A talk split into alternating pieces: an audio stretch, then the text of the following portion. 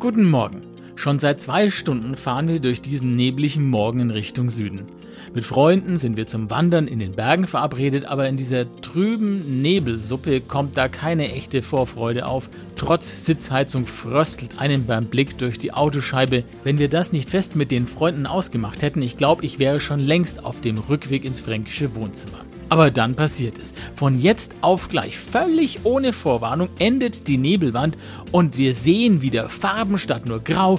Die Sonne strahlt und der Blick reicht bis zum Horizont mit den leicht bezuckerten Gipfeln der Ammergauer Alpen. Hammer!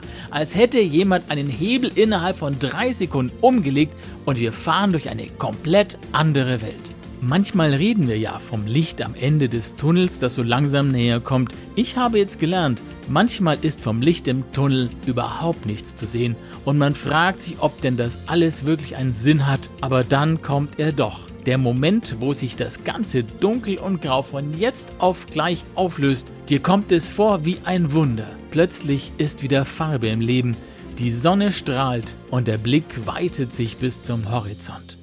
Ich wünsche euch einen guten Tag.